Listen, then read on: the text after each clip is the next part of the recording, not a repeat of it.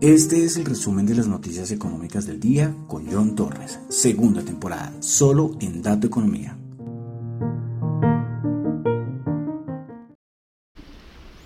Muy buenas noches a todos, que tenía el micrófono un poco mal.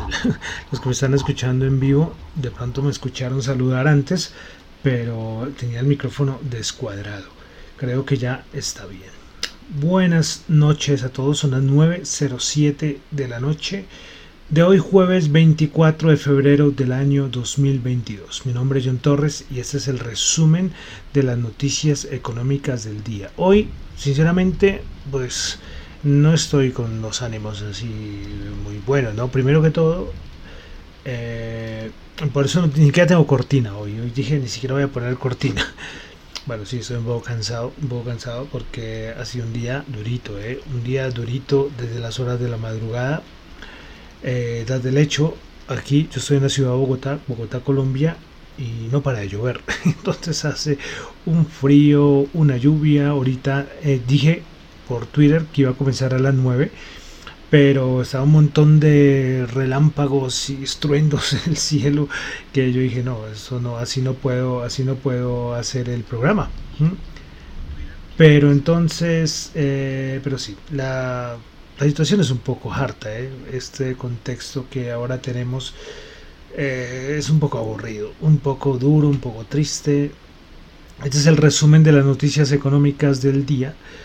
Pero por más uno que sea economista y los mercados, hombre, la parte humana, cuando hay una guerra, porque lo que ahorita hay es una guerra, eh, afecta mucho. Y eso que yo estoy en un país donde tenemos conflicto armado en muchas regiones del país. Pero claro, cuando ya es una cosa así tan violenta como lo que estamos presenciando en, Rusia y Ucrania, esto afecta de verdad, esto, esto afecta. Pero, pero bueno, aquí estoy haciendo el resumen de noticias económicas del día. Eh, de todas maneras, quiero saludar a los que me están escuchando en vivo en Radio Dato Economía, los que escuchan el podcast en Spotify. No olviden calificarlo. Muchas gracias para los que me califican, que les parece bien eh, la nota. Creo que ahí no se puede dejar comentarios, pero entonces los espero. Eh, que los que colocan 4 o 5 es que les gusta, los que ponen una estrella me encantaría saber que no les gusta, eso, sería bueno, ¿no? En Apple Podcast también los que me escuchan de 1 a 5, en Google Podcast también los que me escuchan eh, y en YouTube también pueden comentar ahí, dejar su comentario. Me volvieron a bloquear otro video, no tengo ni idea por qué. Yo ni siquiera estoy poniendo música. Eh, y no sé si es que se va un segundo. Lo de YouTube ya es un poco desesperante ¿eh? con esto de los bloqueos de los, de los videos que uno sube. Bueno, listo. Entonces vamos a comenzar con el resumen de las noticias económicas del día de hoy, febrero 24. Bueno, comenzamos en Japón, tuvimos dato de inflación, dato interanual se estimaba 0,7% y resultó en el 1% el dato de inflación. En Europa eh, tuvimos dato de confianza del consumidor en Francia, se esperaba 100, resultó en 98. También tuvimos confianza del consumidor en el Reino Unido, se esperaba menos 18 y terminó malísimo, menos 20 Pasamos a Estados Unidos, tuvimos dato de desempleo, subsidio semanal de desempleo, 232 mil, se esperaba 235 mil continuos, 1.580.000 era el esperado y resultó en 1.476.000. Eh, ventas de viviendas nuevas en Estados Unidos se esperaban 802 mil, resultaron 801 mil el dato interanual en el mes de enero. Bueno, pasamos ya a los mercados. Esto es rapidito. Eh, eso sí siguen hablando miembros de la Reserva Federal. Sí, pero pero nada, o sea, cuando les cuando de verdad digan algo bueno, algo no bueno, porque todo puede ser bueno, pero algo más interesante y que no sea repetitivo, aquí con mucho gusto lo voy a resaltar. Pero vamos a asuntos de petróleo. Eh, tuvimos datos de inventarios de la EIA. Se esperaban una caída de 0.4 perdón, se esperaba un aumento de 0.4 millones de barriles, resultó fue un aumento de 4.5 millones de barriles. Eh, hoy JP Morgan dijo que espera que los precios del petróleo se estén moviendo entre los 120 y los 125 dólares el barril.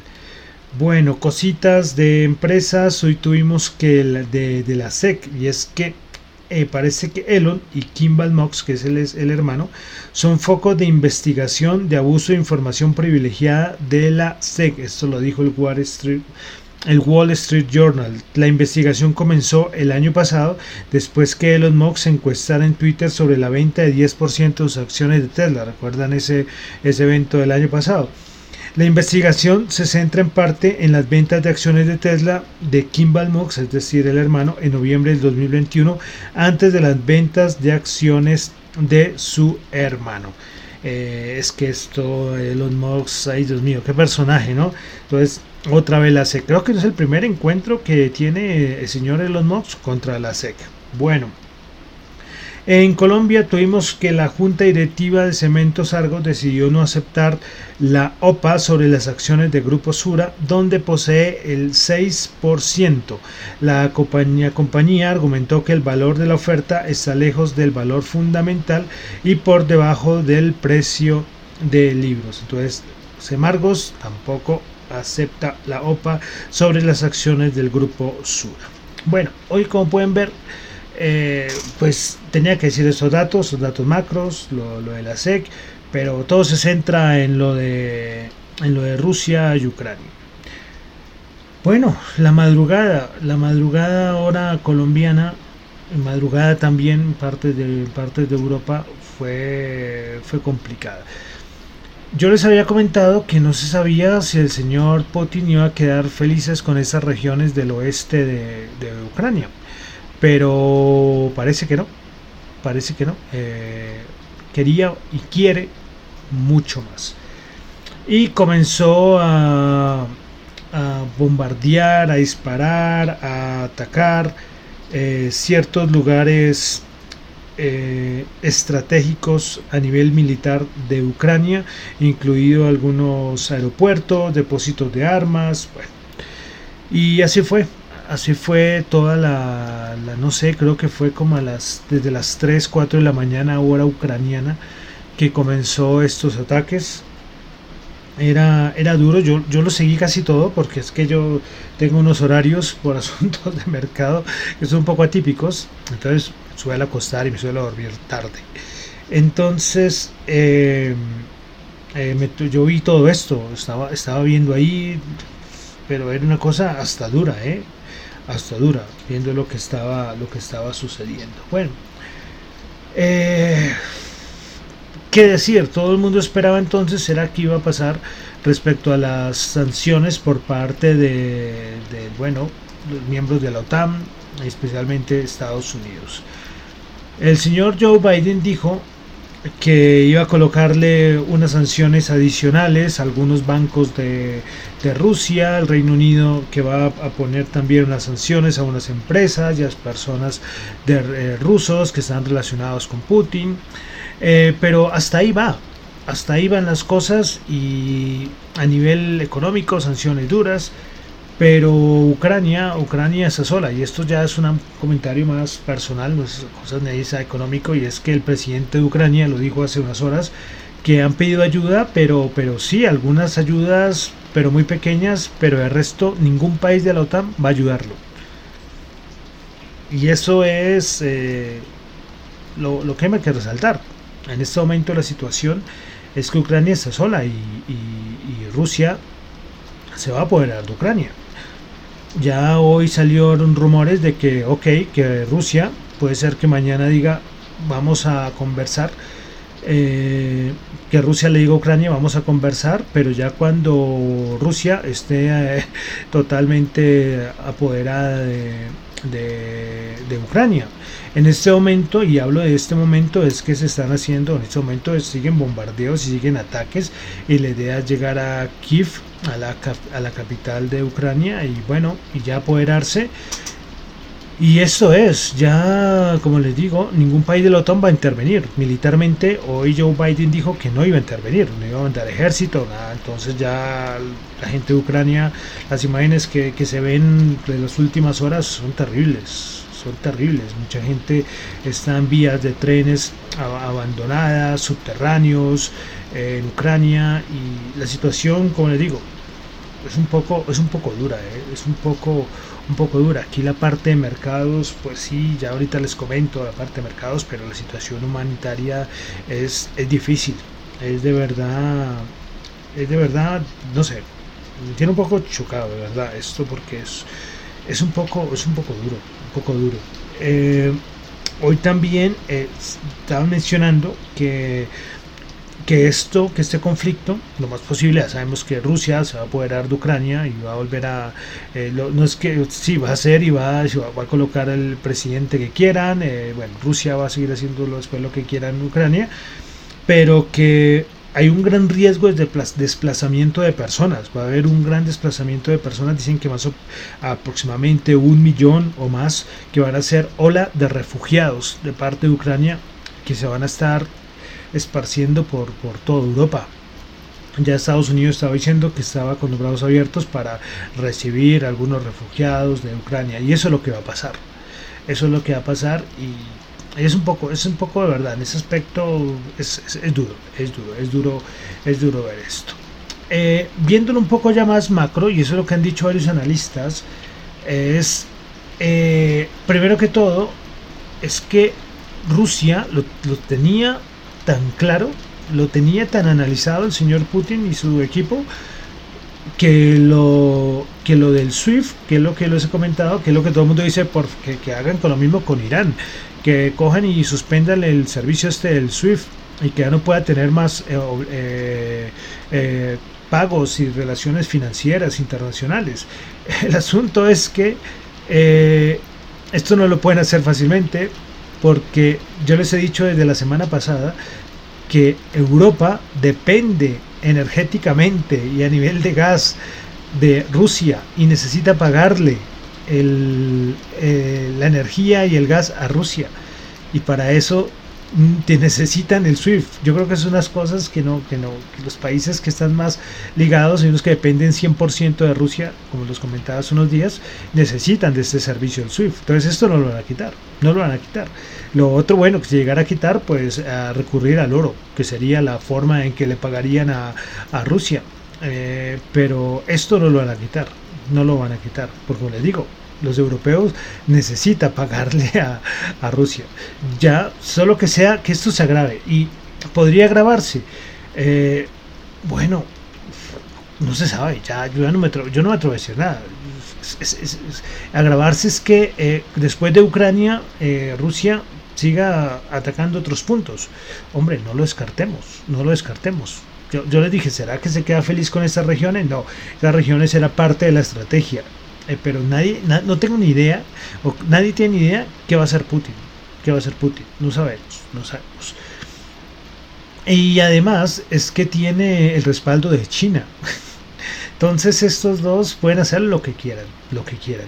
Y aquí viene el otro punto. Recuerden que ya les mencionaba del Global Times, creo que se llama Global Times, el diario chino que yo les comentaba, la, el tono como amenazante que le decía Taiwán, porque Taiwán sí está apoyando a la, distancia a Ucrania. Y entonces, hombre, no podemos descartar que China aproveche el desorden y haga alguna cosita ahí con Taiwán de una vez. No lo descartemos. En ese momento no se puede descartar absolutamente nada, porque todo es incierto. Todo es incierto. Entonces esto es el presente. El presente. Eh, varios lo han colocado como el nuevo mundo que están haciendo por estos movimientos que está haciendo Rusia por, por Europa. Y tiene Rusia tiene Europa comiendo de la mano. Les dije ustedes necesitan energía necesitan petróleo eh, aquí estoy yo yo les manejo todo. Yo soy el que les, el de suministro. Y Europa lastimosamente eh, tomó esas decisiones de, que su proveedor, principal proveedor fuera Rusia. Eh, las críticas que están lloviendo, por ejemplo, Alemania, son, son grandes, eh, son grandes. esto es lo que es, esto es lo que hay. A nivel de mercados, de una vez metámonos entonces ya a lo nivel de mercados. Incertidumbre total. Esto va a afectar a Europa y va a afectar a Rusia. La bolsa rusa eh, cayó creo que el 35-40%, ya no lo sé.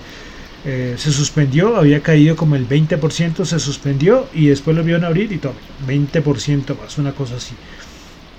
el VIX, allá que yo siempre que hablo del VIX, hay un VIX ruso, hay una especie de VIX ruso. ¿Y saben en cuánto alcanzó a llegar? Creo que llegó a llegar al 130, 130 puntos, una cosa así. Imagínense eso. Y Rusia también, o sea, también se va a ver afectada.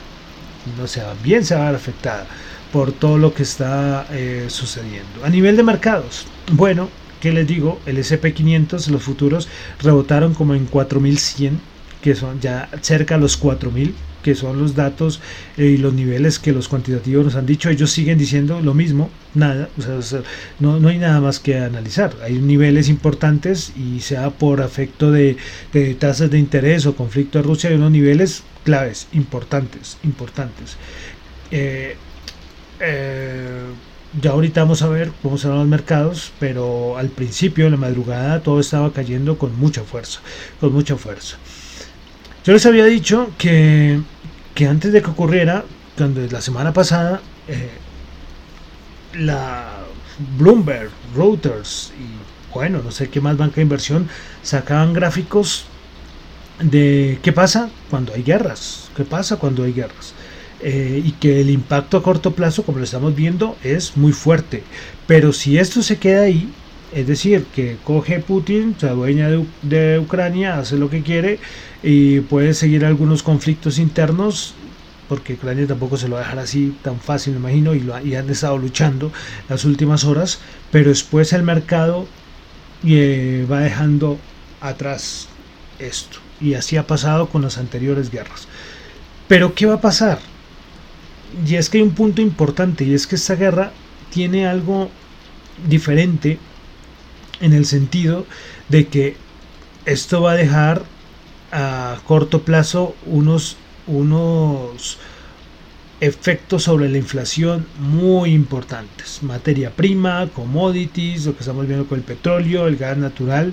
Y entonces aquí es cuando los bancos centrales, especialmente la Reserva Federal, ¿qué va a hacer? Hay muchos dicen que no, que esta caída del mercado le va a venir muy bien a, la Reserva Federal porque como lo hemos visto ya no va a haber 50, aumento de 50 puntos básicos eh, ahorita en marzo y 95 pero el problema es que esto también va a afectar los siguientes meses. Entonces listo ok.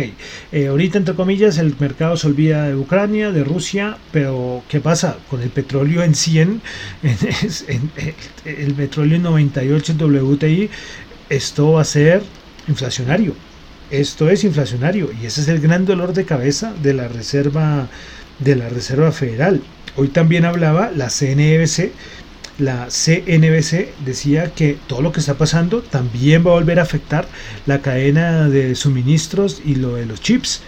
Entonces, esto, pues listo, le va a dar un respiro de no subir 50 puntos básicos ahorita en marzo, va a subir de pronto 25, pero los siguientes meses la cosa va a complicarse. Entonces, eh, que la Reserva Federal va a descansar por lo que está pasando, no, yo ojo con las presiones inflacionistas por todo lo que está pasando. Entonces, inflación que se traía antes, vas un poquito más de lo que es por lo que está pasando ahora a los bancos centrales, Reserva Federal, Banco de Canadá, los principales, eh, el Banco Central Europeo, van a tener que empezar a tomar decisiones importantes. ¿Listo? Entonces ahí enlace lo que está pasando, triste la parte humanitaria, pero pero, pero es, complicado, ¿no? Es complicado. Y los mercados ahí están, seguirán ahí moviéndose y, ya está.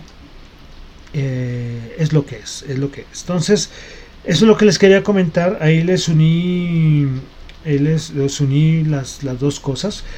Eh, sí, asuntos de mercados con la crisis humanitaria eh, rápidamente. Ya, ya hoy el, yo sabía que el, el, podcast, el programa hoy iba a ser principalmente por lo que está por lo que está pasando.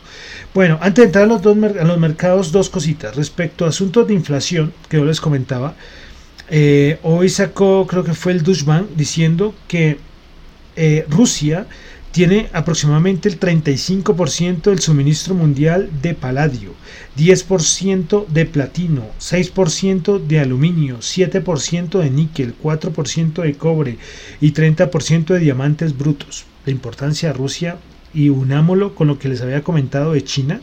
Eh, por eso es que muchos dicen eh, que esto de, lo que está pasando ahorita es un nuevo mundo, que, lo que estamos viendo es, es la repartición de poder en Europa.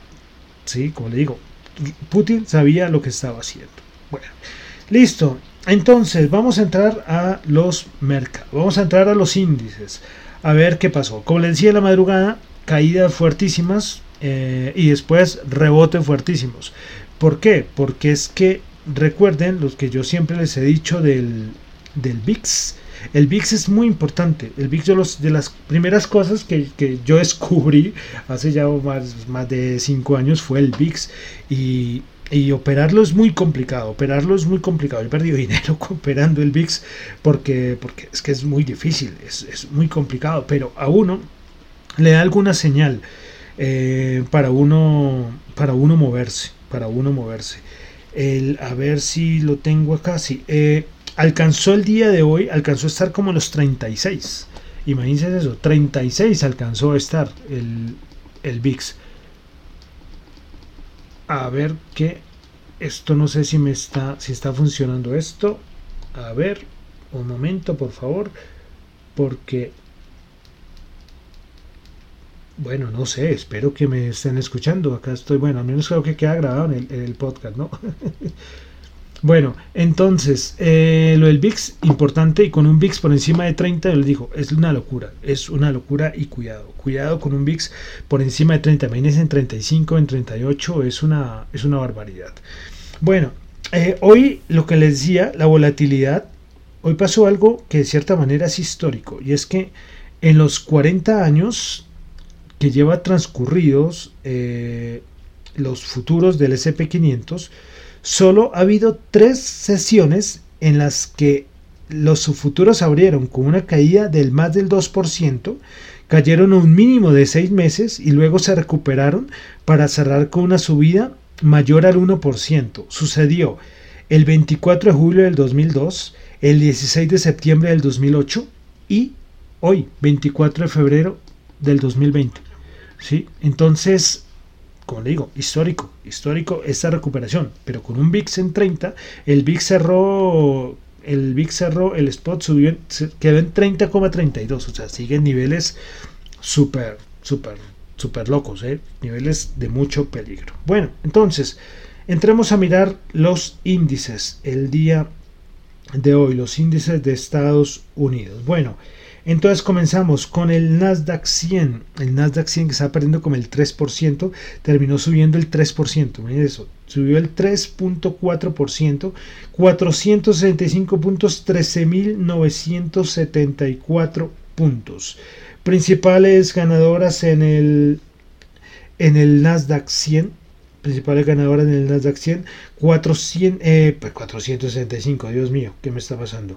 Principales ganadoras modernas subió el 15%, Crossrate Holding subió el 13%, Palo Alto Network subió el 13%, principales perdedoras Booking bajó el 7%, eh, Dr. Pepper bajó el 3,7% y Biogen bajó el 2,8%. Vamos con el SP500. El SP500 el día de hoy subió 63 puntos, subió el 1,5%, 4.288 puntos. Principales ganadoras en el SP500. Principales ganadoras en el SP500. A ver si esto me está cargando por acá. Listo. Quantum Service, perdón, Quanta Service subió el 10.6%, Macy's subió el 8.6% y Under Armour subió el 8.3%. Principales horas, Booking bajó el 7%, Flow, Flow Surf bajó el 5.9% y NetApp bajó el 5.7%. Y vamos finalmente al Dow Jones. El Dow Jones el día de hoy fue el que menos subió. ¿eh? Solo subió el 0,2%, subió 92 puntos, 33.223 puntos. Principales ganadoras en el, en el Dow Jones. A ver, un momento, porque esto está cargando lento. Listo. Principales ganadoras en el Dow Jones. Tuvimos a Salesforce subiendo el 7,2%, Microsoft subiendo el 5,1%, Intel subiendo el 4,5%. Principales perdedoras, Meranco bajando el 3%, JP Morgan bajando el 2,7% y Procter Gamble bajando el 2,6%. Vale decir que este gran rebote, eso se da también por asuntos cuantitativos, de cierre de cortos, pero unas cosas que son un poco más, que no, no son para, para hablar aquí en el podcast. Los que sí estén interesados, pues lo pueden encontrar en todo lado, porque son movimientos internos eh, del mercado, ¿no? Entonces ahí, ahí pues el caso lo, lo nombro. Bueno, vámonos ahora a la bolsa de valores de Colombia. El MSCI Colca bajó 0,6 puntos, bajó el 0%, 1500 9 puntos principales ganadoras del día en la Bolsa de Valores de Colombia. Tuvimos a ISA subiendo el 1,6%, Grupo Argos Ordinaria subiendo el 1,6% y Bancolombia Ordinaria subiendo el 1%. Principales perdedoras, Fabricato bajando el 7%, Cemex bajando el 3,7% y Preferencial Grupo Argos bajando el 2%.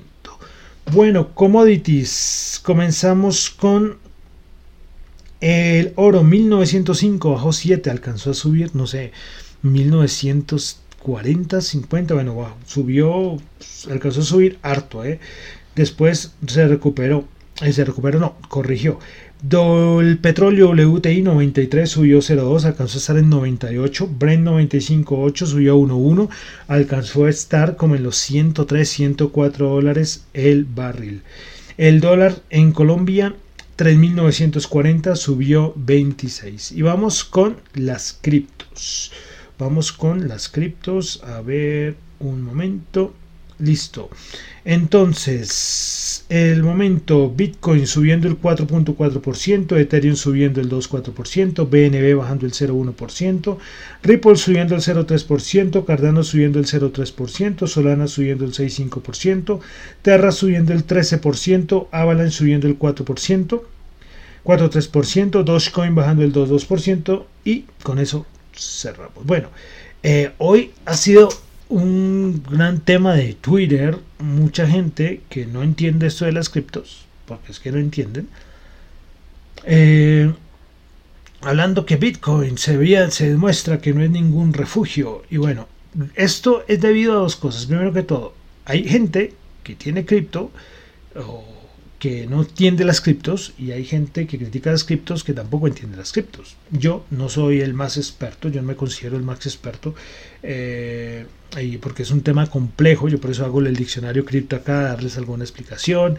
eh, porque es un tema que no es fácil, ¿sí? Pero hay una cosa, eh, es que en ningún lado en ningún lado dice que, que, Bitcoin va a ser reserva de valor. Eso es una cosa que cierto sector del mercado que tiene criptos eh, eh, dice y que, es que el gran refugio de valor eh, frente a las crisis, frente a las guerras va a ser el Bitcoin.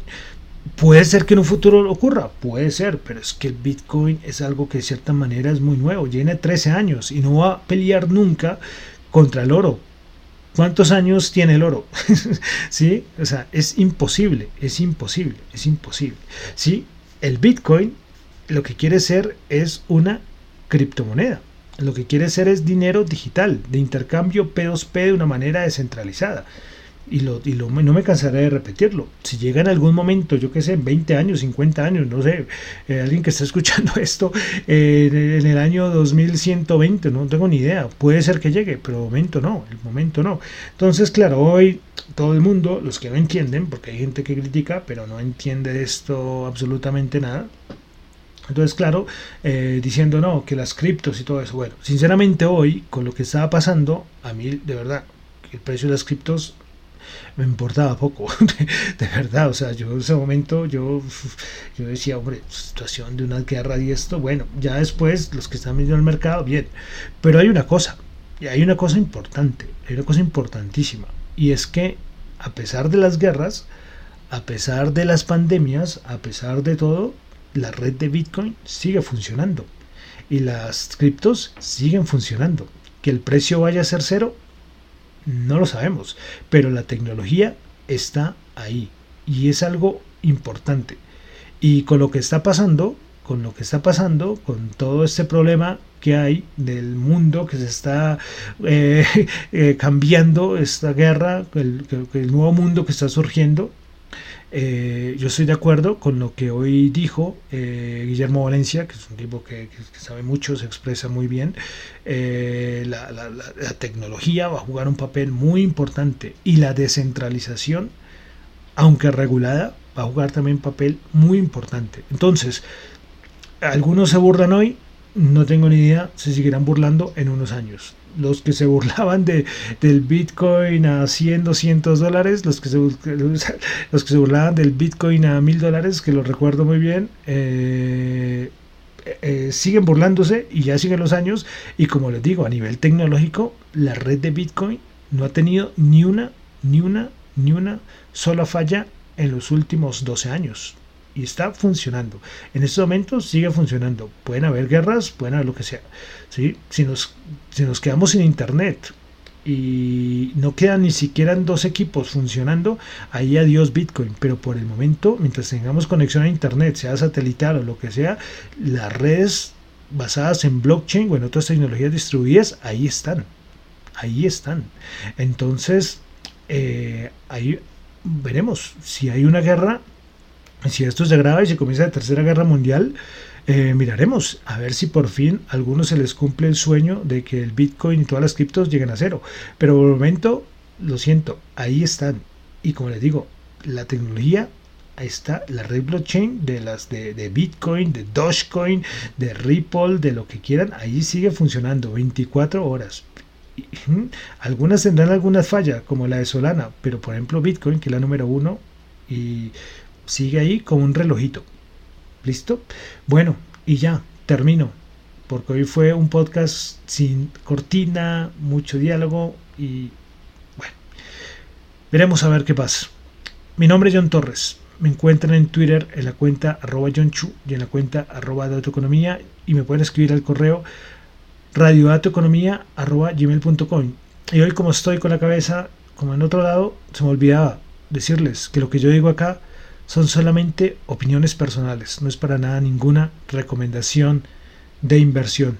Y nos despedimos con música, con la canción Me cuesta tanto olvidarte del grupo español Mecano.